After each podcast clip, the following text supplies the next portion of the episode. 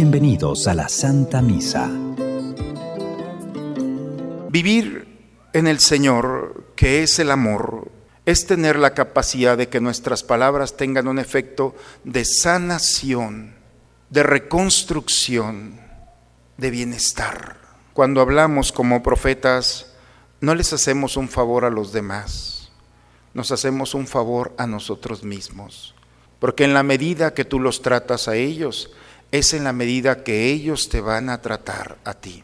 Por eso yo creo que ya hay que pararle un poquito a las palabras que no tienen lugar, que no caben ya en el corazón de un cristiano. Muy buenas tardes. En Cristo Jesús todos hemos sido llamados para ser profetas. Desde el día de nuestro bautismo todos hemos sido ungidos por el Espíritu Santo para dar testimonio de Él con nuestras palabras y acciones. Sabiendo la misión que tenemos como profeta, demos inicio a esta Santa Misa.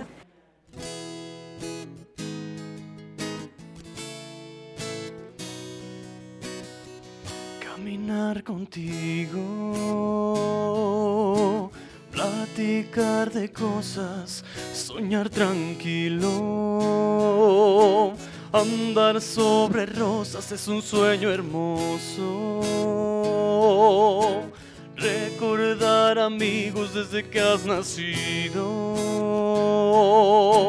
Hay amor y paz, hasta hoy mi Jesús eres tú. Vives tú en mí, me has dado la luz, tuyo soy. Yo me doy a ti, anhelo algún día con fervor todo sea mejor, que la vida sonría para todos. Gracias a ti, mi Señor.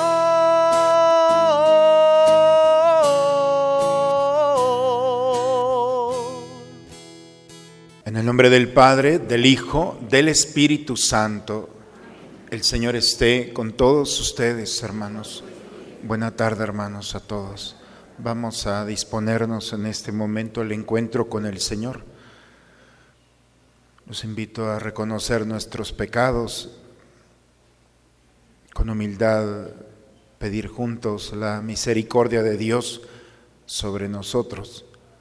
Por eso digamos, yo confieso ante Dios Todopoderoso y ante ustedes, hermanos, que he pecado mucho de pensamiento palabra, obra y omisión. Por mi culpa, por mi culpa, por mi grande culpa. Por eso ruego a Santa María, siempre Virgen, a los ángeles, a los santos y a ustedes, hermanos, que intercedan por mí ante Dios nuestro Señor. Por favor, inclinen un momento su cabeza. Dios Todopoderoso, tenga misericordia de nosotros perdone todos nuestros pecados y nos lleve un día a gozar de la vida eterna. Amén.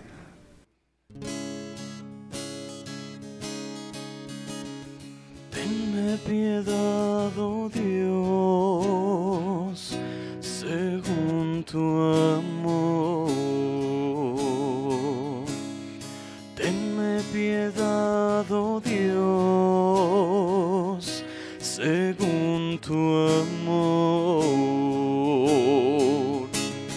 Por tu inmensa ternura, borra mi delito, lávame de mi culpa,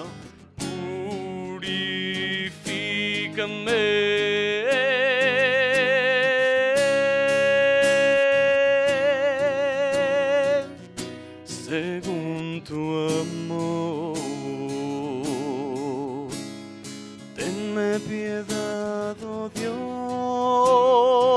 Dios, según tu amor.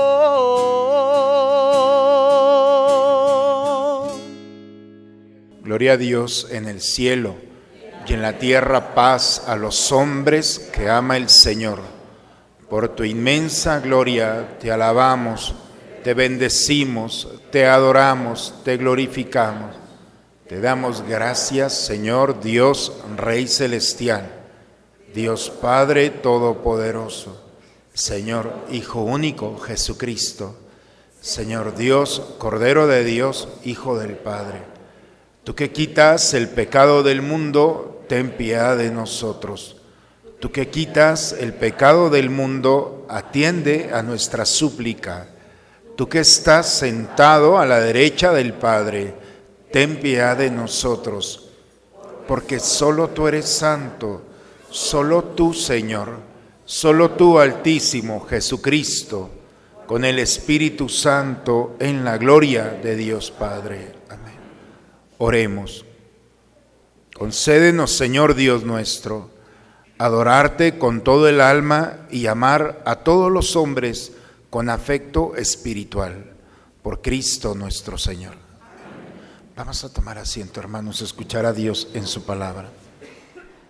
En la primera lectura veremos cómo Dios escoge a Jeremías para consagrarlo y constituirlo profeta. Tendrá que soportar todo tipo de dificultades en su misión, pero no abandonará la tarea que Dios le ha encomendado. Escuchemos la proclamación de la palabra de Dios. Lectura del libro del profeta Jeremías. En tiempo de Josías, el Señor me dirigió estas palabras.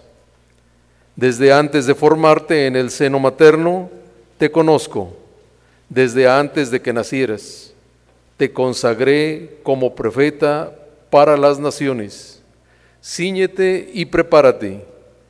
Ponte en pie y diles lo que yo te mando. No temas, no titubees delante de ellos, para que yo no te quebrante.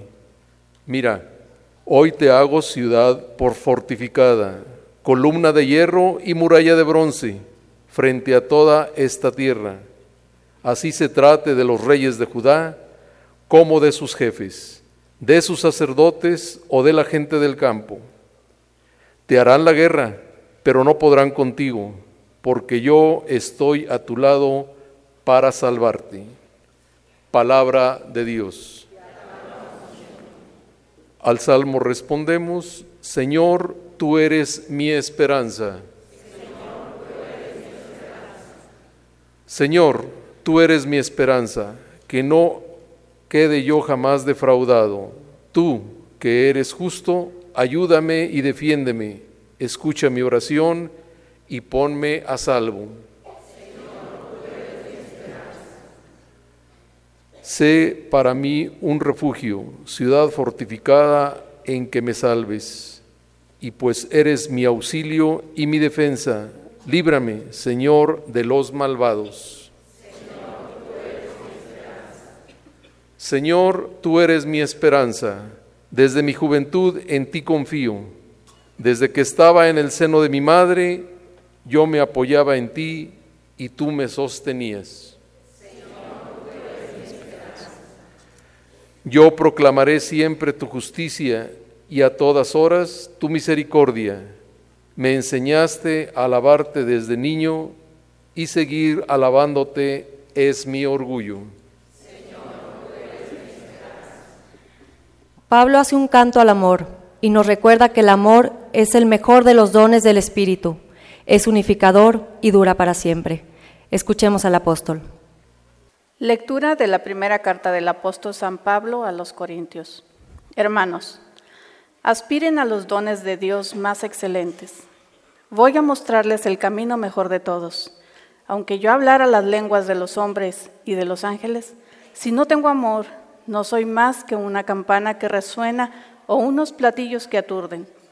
Aunque yo tuviera el don de profecía y penetrara todos los misterios, aunque yo poseyera un grado sublime, el don de ciencia y mi fe fueran tan grandes como para cambiar el sitio, las montañas, si no tengo amor, nada soy.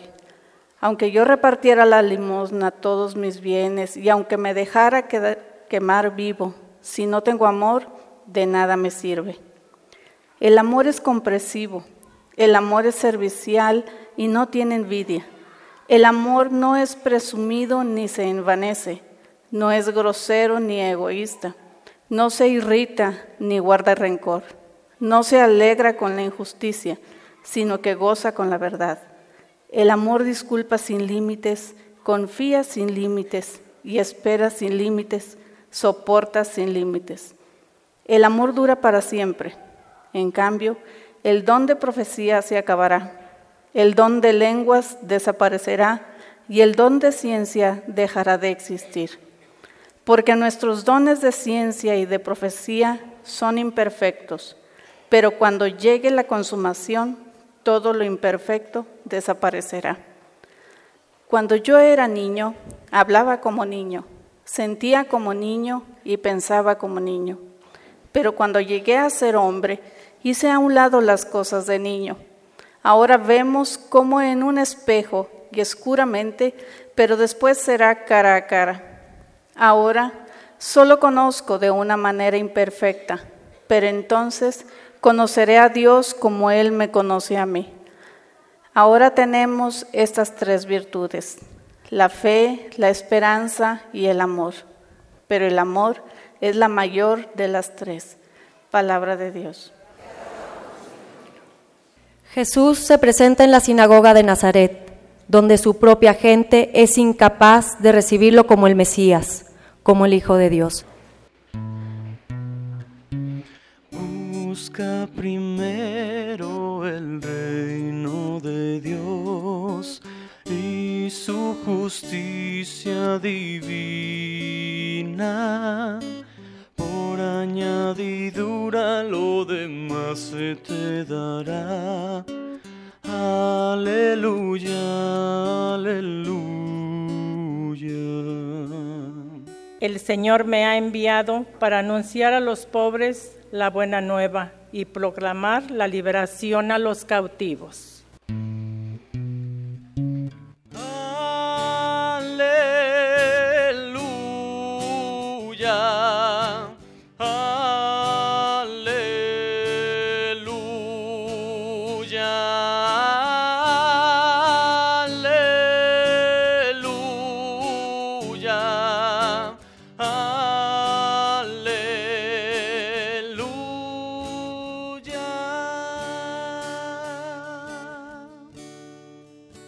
Señor esté con todos ustedes, hermanos. Proclamación del Santo Evangelio según San Lucas. En aquel tiempo, después de que Jesús leyó en la sinagoga un pasaje del libro de Isaías, dijo, Hoy mismo se ha cumplido este pasaje de la escritura que ustedes acaban de oír.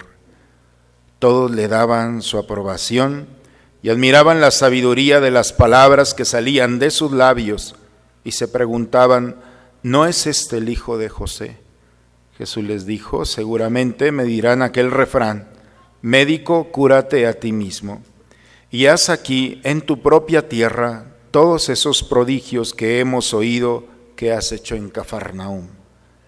Y añadió, yo les aseguro que nadie es profeta en su tierra.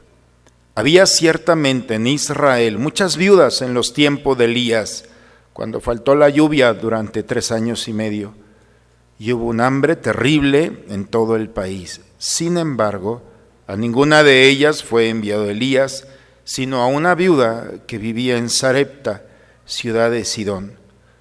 Había muchos leprosos en Israel en tiempos del profeta Eliseo.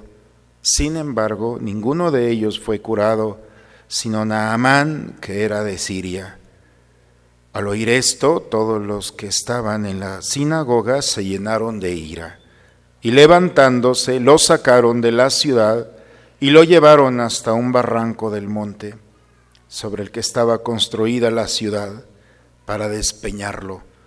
Pero él, pasando por en medio de ellos, se alejó de ahí.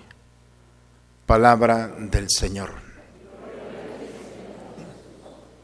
Uno de los problemas, de los conflictos entre las personas es que no siempre estamos preparados para decir las palabras adecuadas. No sé si les ha pasado que queremos arreglar los problemas y llegamos con nuestra sabiduría y nuestras palabras pues no dan al punto. Caemos en la imprudencia y a través de las palabras de esos momentos las consecuencias pues es siempre que alguien se va, se retira o lastimamos a alguien. Y lo mismo no es solamente en la vida, creo que en el matrimonio, en la vida de la amistad, pues es uno de los puntos que siempre están allí. Y como sacerdote también, a veces eh, cuando quiero dar un mensaje salen regañados. Le digo, Señor, ¿en qué consiste? Es un arte. La forma de hablar en la vida cotidiana, ir aprendiendo poco a poco a tener la palabra justa en el momento justo con la persona justa. Las lecturas del día de hoy nos hablan precisamente de esto.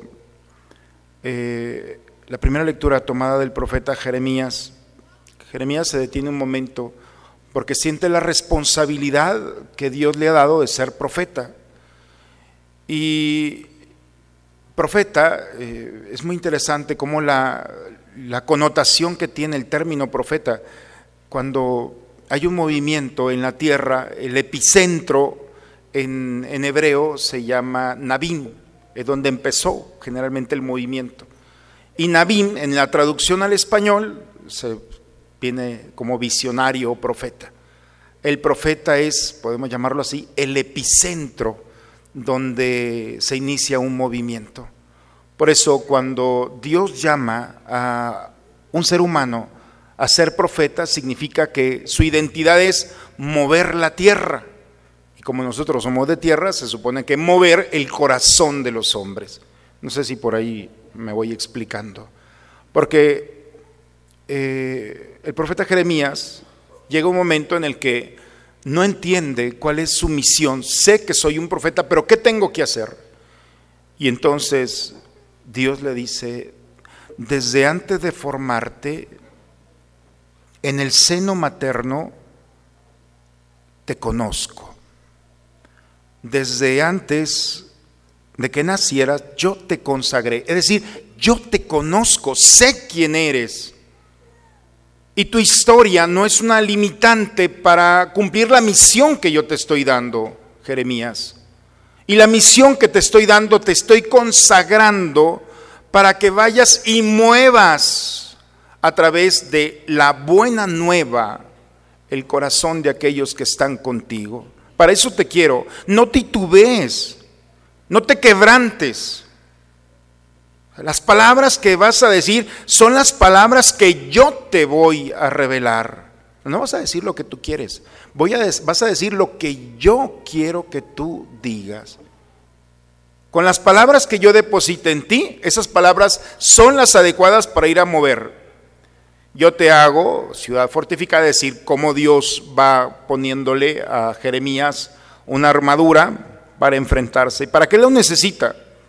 Porque te van a dar la guerra, te harán la guerra, pero no podrán contigo, le dice la promesa de Dios, porque yo estoy a tu lado para salvarte.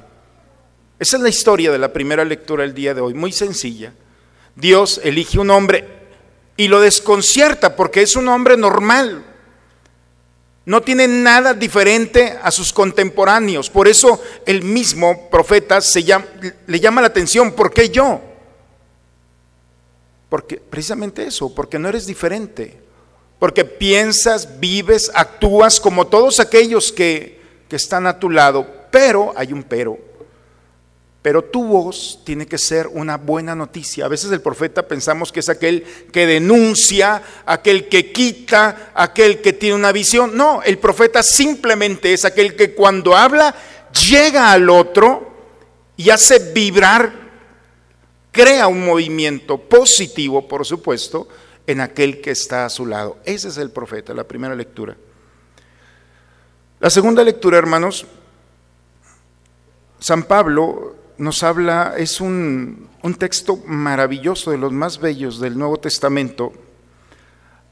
Aspiren a los dones más altos. No se queden con lo básico. Voy a mostrarles el camino, dice Pablo, se pone delante de nosotros. Aunque yo hablara las lenguas de los hombres y de los ángeles, si no tengo amor, de nada sirve. Porque podré yo hablar muy bonito y conquistar, pero ¿cuántas veces alguien puede utilizar la palabra para conquistar y ya cuando conquista lastima, daña, se aprovecha? ¿O estoy exagerando? Que a veces no nos han ganado con palabras bonitas y luego al final resulta que nada de nada. Mm, eso es. Es una campana que resuena, es un platillo que aturde. Porque hay expertos, pero con malicia, con una mala intención, que utilizan la palabra para conquistar, pero después se aprovechan del corazón y lastiman la profundidad. Podrás hablar muy bonito, pero si no tienes amor, de nada te sirve, dice Pablo. Podrás tener mucha sabiduría y conocer las lenguas, los misterios, la ciencia, pero si no tienes amor, de nada sirve. Vas a ser un soberbio y crees que por tener conocimiento eres un ser superior a aquel que está a tu lado. Y entonces te aprovecharás de ellos para lastimar, para ridiculizar, para... ¿De qué te sirve toda la sabiduría y tus títulos si no tienes amor? Eres igual que un diploma colgado que se va a corroer con el tiempo. No sirve para nada tu sabiduría. Qué duro, ¿verdad? Y finalmente, dice Pablo, ¿de qué te sirve entregar con un acto sublime todo lo que tienes, darle limosna, entregar lo que posees? Si no tienes amor, te podrán quemar vivo, pero si no tienes amor, no te sirve de nada. Eres solamente un actor en una escena que lo único que quieres es el aplauso y el reconocimiento de este mundo. Y por ganarte el aplauso eres capaz de todo, aún de desprenderte de lo que tienes. Si no tienes amor, de nada te sirve. El amor verdadero, dice Pablo, tiene cuatro características. Y esas cuatro características son la capacidad de entrar en el otro. El amor verdadero lo disculpa todo, todo, no una parte no tiene límite.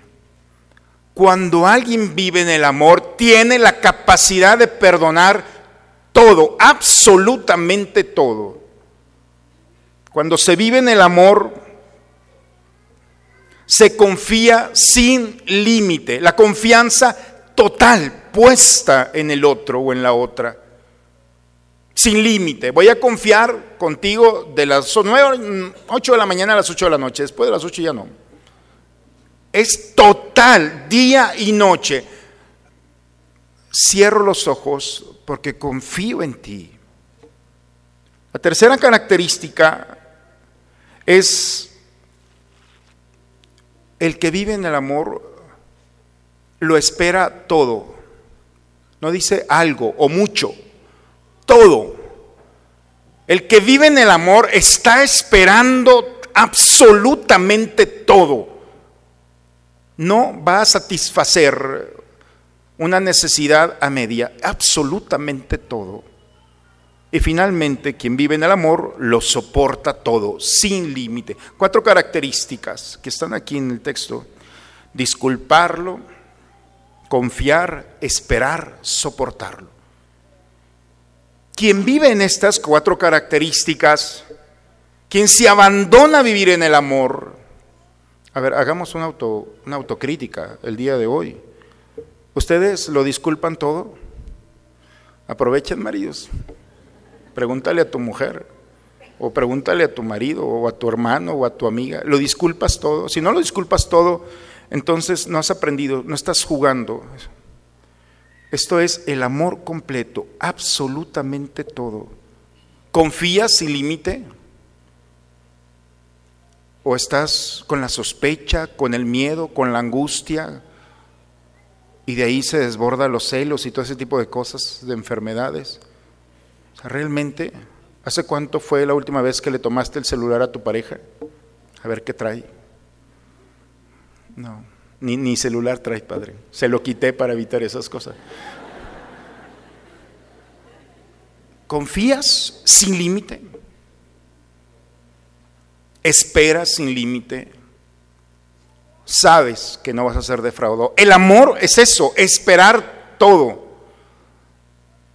Y finalmente soportar todo, venga lo que venga, me podrán quitar todo, lo voy a soportar porque tengo una estructura que se llama amor. Y cuando alguien vive en esto, entonces puede liberarse de todas las cosas de este mundo, de los criterios de este mundo. Porque el amor El amor perfecciona todo. Y dice Pablo, todo lo que no es perfecto se acabará, pasará, se desvanece. Lo único que persevera sobre todas las cosas, lo único eterno es el amor. El amor lo perfecciona y lo que está perfecto es para la eternidad. No sé si logramos entender. Pero lo que no es perfecto se acaba. Lo que es perfecto permanece. Es una lógica muy sencilla. Y el amor es perfecto y perfecciona. Cuando vivimos en el amor, entonces somos más perfectos y por lo tanto estamos participando ya de la eternidad. Y esa eternidad nos permite ver lo que otros no ven. Hoy no vemos claramente, pero lo vamos a ver. Y vamos a conocer a Dios como Dios nos conoce a nosotros. Con eso termina Pablo el día de hoy. Dígame, es un texto maravilloso. El amor verdadero, que es aquello que perfecciona y que nos da la oportunidad de vivir en la eternidad. Y finalmente, hermanos, el Evangelio, lo escuchamos la semana pasada, cómo Jesús entra en la sinagoga, en la subsinagoga de su pueblo, en Nazaret, y empieza a hablar, su palabra empieza a tocar la vida de los que están allí. Y entonces surgen dudas. ¿De dónde ha sacado este esta sabiduría? ¿De dónde le sale esa sabiduría, esas palabras que salen de sus labios? ¿Qué no es José? Lo conocemos, es el hijo del carpintero. ¿De dónde le ahora resulta que? Y entonces, qué difícil es para un profeta hablar en su propia tierra. Yo les aseguro que nadie es profeta en su tierra. Porque hay una resistencia. Te conozco, sé quién eres, sé de dónde vienes, sé a qué te dedicas, conozco a tu familia. Cono y con eso Jesús no puede hacer milagros. Haz milagros como los que hiciste en Cafarnaún. Son 40 kilómetros de diferencia, pero Cafarnaún, a diferencia de Nazaret, creyeron, esperaron en él. Y en su propia tierra, porque ya lo conocían, resulta que no le dieron oportunidad de hacer milagros, porque Jesús pone el 50%, lo puede poner el 100, pero deja el 50, creer, que es el otro 50. Y entonces Jesús se queda asombrado cómo le piden milagros, cómo se resisten. Y saca dos ejemplos. Había en tiempo de Elías una mujer viuda en la que de todas las viudas, una extranjera de Sarepta se acercó al profeta y el profeta le dio de comer. La trató con mucha delicadeza. Una historia maravillosa. En tiempo del profeta Elías había muchos leprosos, pero solamente uno, extranjero, Naamán de Siria, llegó, ¿se acuerdan de la historia de Naamán? Métete al Jordán siete veces y se resistió. El profeta ni salió a verlo. No sé, no sé si ustedes conocen la historia de Naamán. Es maravillosa. Cómo llega, pues era el general, tenía lepra y enfermo, y pensó que el profeta iba a salir a recibirlo y el profeta ni salió. Le dice a su criado, dile que se meta siete veces al Jordán. Y se enoja el hombre. Pues, ¿Quién se cree este profetita? Para... Y el, el servidor le dice, si te hubiera pedido que hicieras algo difícil, ¿lo harías? Sí, te está pidiendo que te metas siete veces. Y aquel enojado va y se mete y cuando logra meterse al Jordán, sale con su piel limpia como la de un bebé. O sea, tan sencillo como eso. O sea, Dios no complica tanto la vida, pero a veces queremos acostumbrarnos a las, a las dificultades para pensar que Dios está actuando. Pero al escuchar que Jesús les estaba diciendo que no es el nacimiento, que no es el apellido, que no es el lugar donde naciste, lo que Dios, el favor de Dios que vas a recibir. Para recibir a Dios no le importa si eres un extranjero, si te lo mereces o no.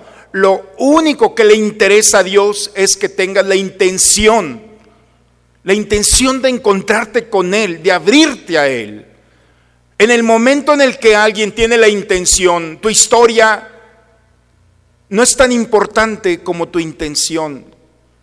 Y si has tenido tu vida alejado de Dios, pero en un momento de tu vida tienes la intención de que Dios entre, resuene su voz en ti y te abres como esta viuda, como este hombre, entonces Dios entra y actúa y purifica un cuerpo y alimenta a una familia. Entonces le dio mucho coraje a los judíos, a su propio pueblo, se lo llevaron para despeñarlo sobre un monte donde estaba construida la ciudad.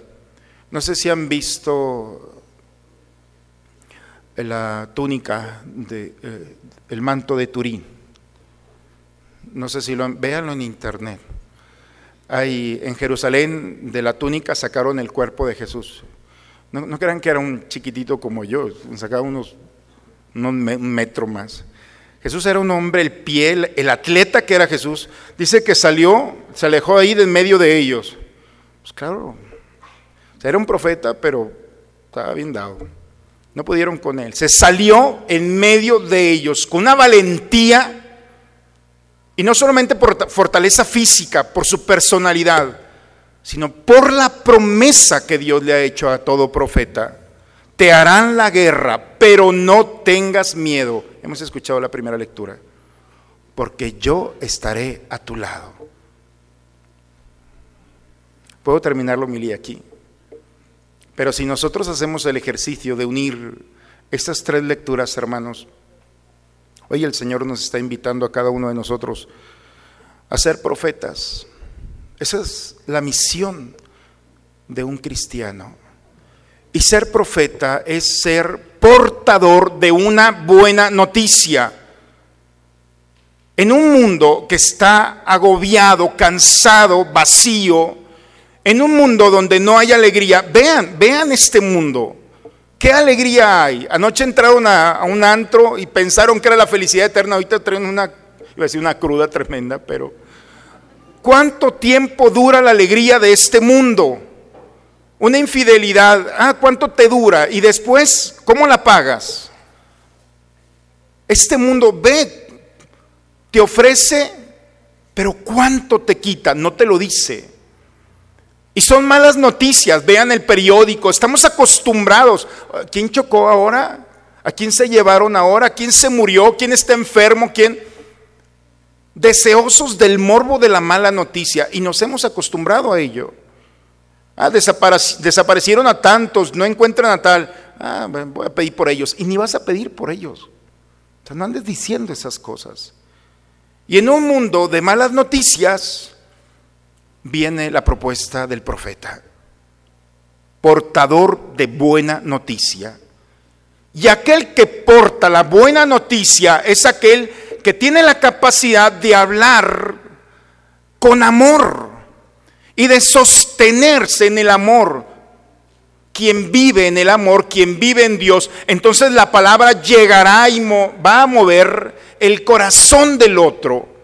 Porque cuando este mundo acostumbrado a la mala noticia llega alguien con una buena noticia y empieza a reconocerte, empieza a alabarte, empieza a consolarte, empieza a darte un consejo, y entonces empezamos a descubrir que la buena noticia empieza a tener un impacto positivo en aquel que está a tu lado. Y la buena noticia es, te perdono, por lo que me hiciste, te perdono. Ese es un profeta. Por lo que me hiciste, no te preocupes. Por lo que estás viviendo el profeta es esperarlo todo y decirlo. Me podrá este mundo hacer lo que quiera, pero yo espero en el Señor. Y con esa confianza proclamada, vivida, entonces eres un profeta, porque estás sostenido. No, sé si me explico, pero es entrar en este misterio y cuando vamos descubriendo lo que hace el amor en nosotros, entonces va a haber un efecto positivo y negativo. Porque si bien el Evangelio el día de hoy empieza todo el mundo aplaudiéndole al Señor y al final lo quieren lanzar por un despeñadero. El profeta, hermanos, es aquel que se determina a hacer una buena noticia para los demás, a ir en contra de una lógica de este mundo, a hacer consuelo, a hacer consejo, a hacer perdón, a tener la palabra que llegue, que impacte el corazón del otro. Cuando un esposo ve a su esposa y le dice, ¿sabes qué? Te amo. Eso es ser profeta. Porque el impacto que tiene esa palabra con un gesto, con una mirada, con una actitud, eso es ser profeta, es una buena noticia. Y cuando la mujer le dice a él o a los hijos, cuando vamos impactando de manera positiva en aquellos que están a nuestro lado, entonces vamos descubriendo que se va sanando nuestro contexto. Y lo que puede provocar una palabra en mal momento, lo que provoca una palabra en buen momento es un efecto de bienestar, de cercanía, de amistad, de amor, de cariño. La palabra del día de hoy, hermanos, nos invita a ser instrumentos, mensajeros de una buena nueva, a romper la lógica de este mundo, a descubrir la oportunidad que tengo de transformarme en profeta. Y empieza con tu esposa, con tu esposa, con tus hijos, con tus vecinos, con tus amigos, con los cercanos. Empieza con ellos, tranquilo, no te vayas a las plazas todavía. Lo dejamos para la próxima semana. Esta semana empieza contigo, empieza a hablarte, empieza a hablar. Ese es el misterio de la palabra que tiene un efecto que va a hacer que todas las estructuras de este mundo se vengan abajo. Por eso, hermanos, vivir en el Señor, que es el amor, es tener la capacidad de que nuestras palabras tengan un efecto de sanación, de reconstrucción, de bienestar. Cuando hablamos como profetas, no les hacemos un favor a los demás, nos hacemos un favor a nosotros mismos. Porque en la medida que tú los tratas a ellos, es en la medida que ellos te van a tratar a ti. Por eso yo creo que ya hay que pararle un poquito a las palabras que no tienen lugar, que no caben ya en el corazón de un cristiano. Padre, es que digo muchas malas palabras. Hombre, tranquilo, no es pecado. Es mala educación. Sale peor la cosa, ¿no? Y como tus papás invirtieron tanto en tu educación, entonces es un pecado de justicia. Entonces al final de cuentas. Pero eso no, de lo que está allí en el corazón habla la boca. Llénate de Dios, date la oportunidad. Van a hablar de ti y ahora quién eres. Te conozco, que no eres el hijo de José el carpintero, le dijeron a Jesús. ¿Tú quién eres? Para ahora resulta que vas a andar hablando una buena noticia. Te lo van a decir, pero no porque te callen significa que no lo necesitan. Así como los enfermos rechazan muchas veces el medicamento y el tacto del médico por el dolor, Así también la palabra de Dios se encuentra muchas veces con una resistencia, pero no es porque no la necesitan, es porque esta sociedad está enferma de malas noticias. Hoy el Señor nos invita a cambiar un poco, no un poco, quizá mucho nuestra lógica y empezar a hablarte a ti, reconocerte, cuidarte, tener mucha delicadeza como te tratas, porque en la medida en la que como te tratas tú, tratas a Dios y tratas a los demás. Por eso, hermanos, la lectura del día de hoy nos invita nuevamente en este misterio que estamos aquí reunidos, decirle al Señor como Jeremías, Señor, ¿qué quieres de mí? Y te va a decir lo mismo, quiero que seas profeta, quiero que vayas y anuncies y no te quebrantes, no tengas miedo, yo voy a caminar contigo. Llévate mi amor para que tus palabras, tu sabiduría, tu generosidad tenga un verdadero sentido de alabanza, de glorificación. Y te le van a hacer la guerra, disfrútala, a mí me trataron igual, pero pasa por en medio de ellos, porque yo estoy contigo. Y no querían venir a misa, ¿eh? Ya ven cómo el Señor nos trata. Una idea en nuestra vida, pero una idea es una caricia de Dios que brota de su palabra. Y lo único que el Señor quiere es que vivamos con serenidad. No nos compliquemos tanto, ¿de acuerdo? En el nombre del Padre, del Hijo y del Espíritu Santo. Vamos a ponernos de pie, hermanos, vamos a renovar nuestra fe. ¿Creen ustedes en Dios Padre que ha creado el cielo y la tierra? ¿Creen que Jesucristo ha sido el único Hijo de María que murió, que resucitó y está sentado a la derecha del Padre? ¿Creen ustedes en el Espíritu Santo? ¿Creen que los santos interceden por nosotros y que después de esta vida nos espera la vida eterna?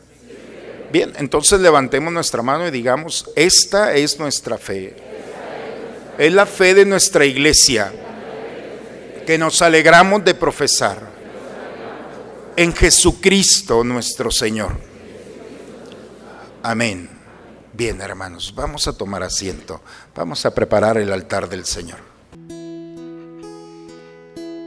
Tal como soy, Señor, sin nada que ofrecer más que mi canción. No tengo más que darte, pues todo es tuyo, Señor.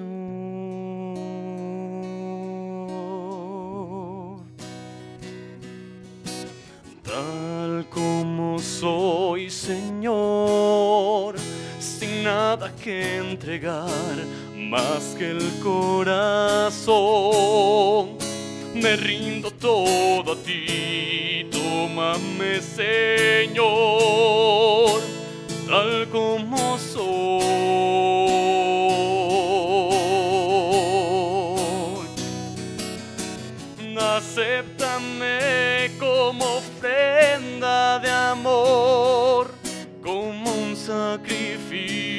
Agradable en tu honor. Grato perfume, yo quiero ser, Señor.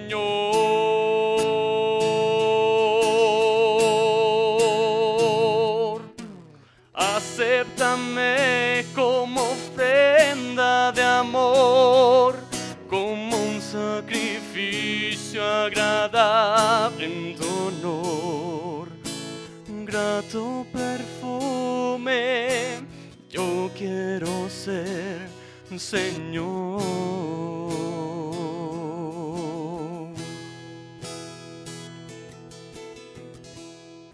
Sigamos orando, hermanos, para que este sacrificio que es mío, pero que también es de ustedes, sea agradable a Dios Padre Todopoderoso.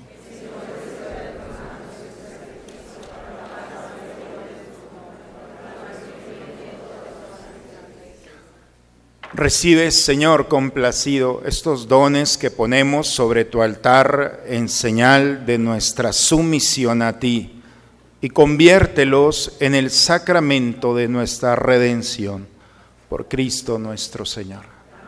El Señor esté con ustedes, hermanos. Levantemos el corazón. Demos gracias al Señor nuestro Dios. Es justo, Padre, darte gracias siempre y en todo lugar, Dios Todopoderoso, eterno, porque has creado el universo con todo cuanto contiene. Has determinado el ciclo de las estaciones. Nos has formado a imagen de tu Hijo y nos has hecho dueños de un mundo portentoso para que en tu nombre domináramos la creación entera y al contemplar la grandeza de tus obras en todo momento te alabáramos. Por eso nos unimos a los ángeles y a los santos para cantar con ellos el himno de tu gloria. Santo es el Señor mi Dios, digno de alabanza, a Él el poder, honor y la gloria.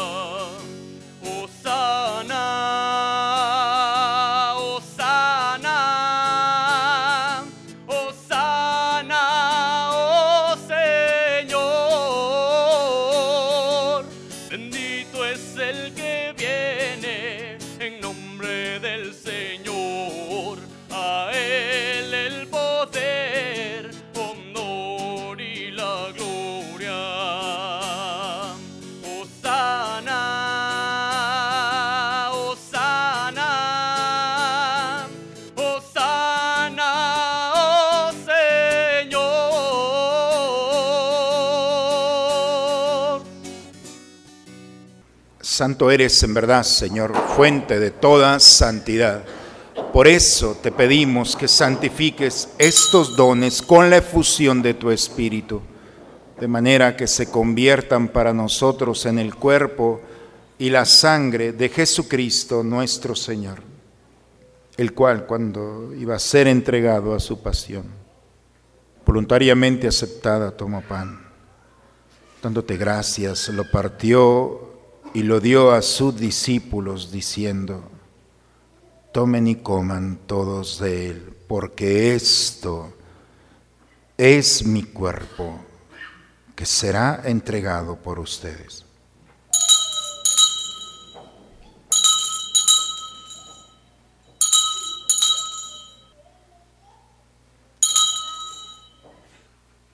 Del mismo modo, acabada la cena, tomó el cáliz y dándote gracias de nuevo, lo pasó a sus discípulos diciendo, Tomen y beban todos de él, porque este es el cáliz de mi sangre, sangre de la alianza nueva y eterna, que será derramada por ustedes y por muchos para el perdón de los pecados. Hagan esto en conmemoración mía.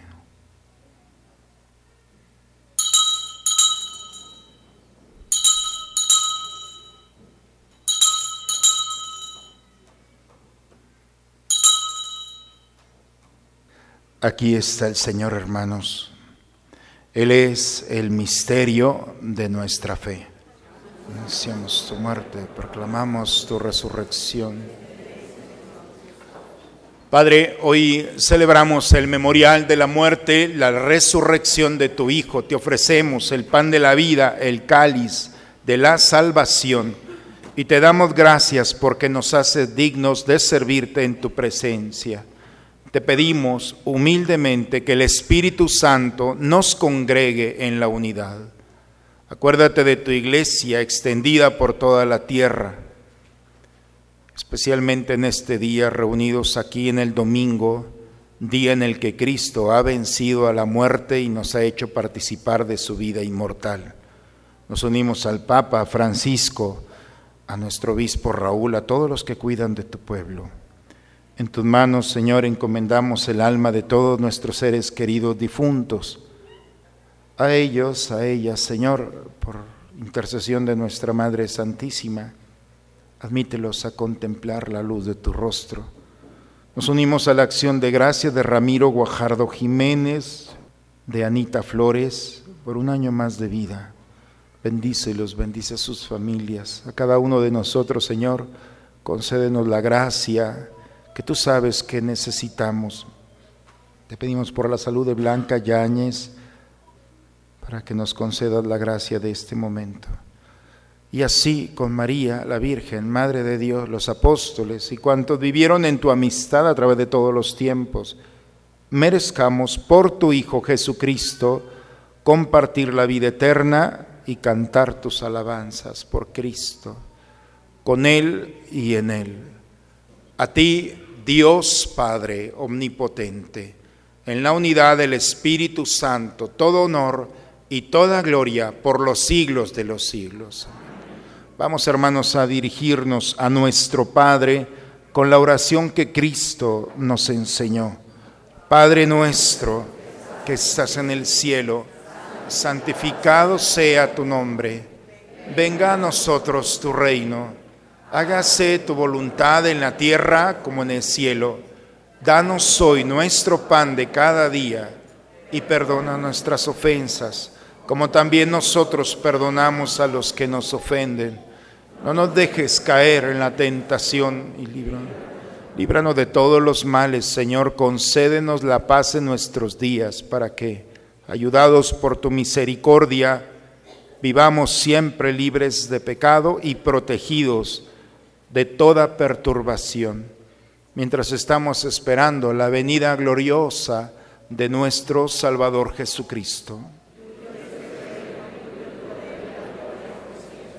Señor Jesucristo, que dijiste a tus apóstoles, la paz les dejo, mi paz les doy, Señor, no tengas en cuenta nuestros pecados, ve la fe de tu iglesia y conforme a tu palabra concédele la paz y la unidad. Tú que vives y reinas por los siglos de los siglos. La paz del Señor esté siempre con todos ustedes, hermanos. Esta paz del Señor, pues vamos a recibirla, nos gozamos en ella y la compartimos con aquel que está a nuestro lado. Nos damos un signo de paz entre nosotros.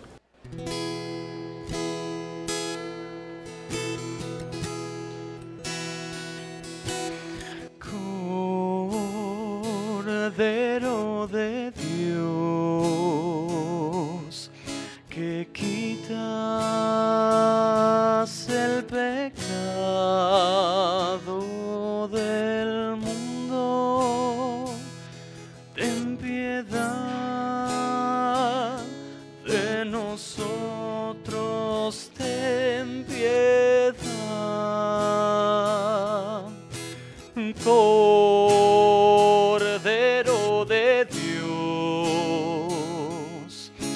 que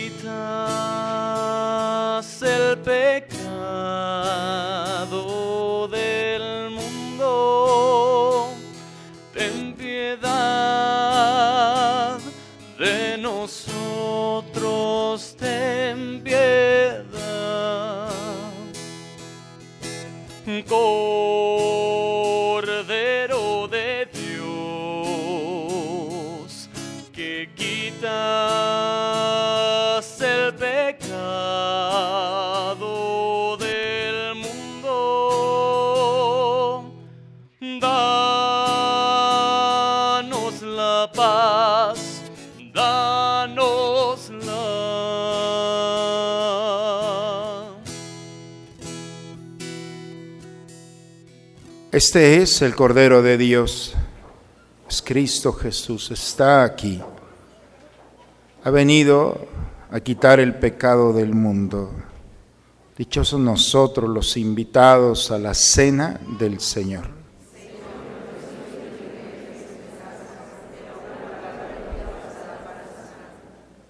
Dichosos los pobres de espíritu, porque de ellos es el reino de los cielos. Dichosos los humildes, porque heredarán la tierra. Solamente una palabra, solamente una oración. Cuando llegue a tu presencia, oh Señor, no me importa en qué lugar de la mesa me hagas sentar o el color de mi corona si la llego a ganar. Solamente una palabra, si es que aún me queda voz. Y si logro articularla en tu presencia, no te quiero hacer preguntas, solo una petición. Y si puede ser a solas, mucho mejor. Solo déjame mirarte cara a cara y perderme como un niño en tu mirada pase mucho tiempo y que nadie diga nada porque estoy viendo al maestro cara a cara que se ahogue mi recuerdo en tu mirada. Quiero amarte en el silencio y sin palabras. Y que nadie diga nada. Solo déjame mirarte cara a cara solamente una palabra, solamente una oración. Cuando llegue a tu presencia, oh Señor, No me importa en qué lugar de la mesa me haga sentar o el color de mi corona si la llego a ganar. Solo déjame mirarte cara a cara, aunque caiga derretido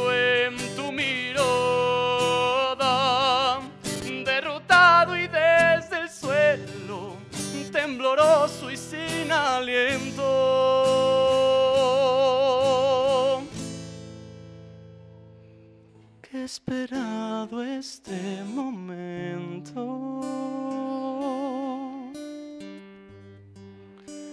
Toda mi vida. Para aquellos que no han recibido la comunión eucarística, los invitamos a recibir la comunión espiritual. Creo, Señor mío, que estás realmente presente en el santísimo sacramento del altar. Te amo sobre todas las cosas y deseo ardientemente recibirte dentro de mi alma, pero no pudiendo hacerlo ahora sacramentalmente, ven al menos espiritualmente a mi corazón y como si te hubiese recibido, me abrazo y me uno todo a ti. Oh Señor, no permitas que me separe de ti.